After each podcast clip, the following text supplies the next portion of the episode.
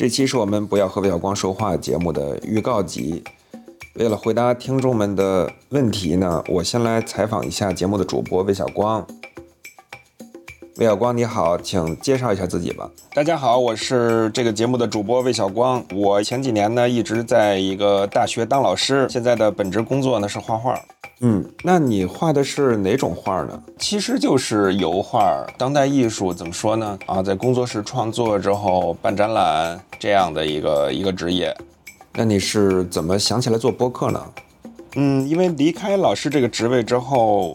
可能因为工作性质吧，我和人的这个接触变得就很少了。画画这职业需要长时间的独立的探索，所以我想利用这次播客的机会啊，促成我和朋友们真正的相聚，而不是只是网上的联系。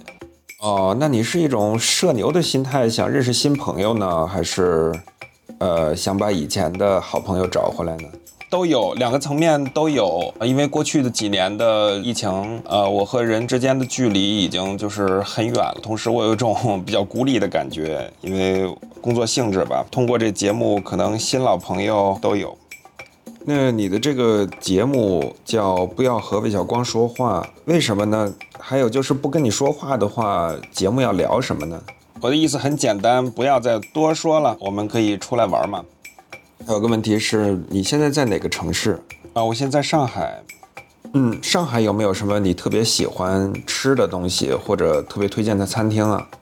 太多了，我第一个想起来的就是本帮面，就是上海的面条。啊因为我这人爱吃面条，所以像这种黄鱼面啊，还有什么虾虾黄面。好像是这种料特别足的面条，就让我特别满足。还有很多好吃的鱼啊和素菜之类的。我在哪儿能找到你们节目呢？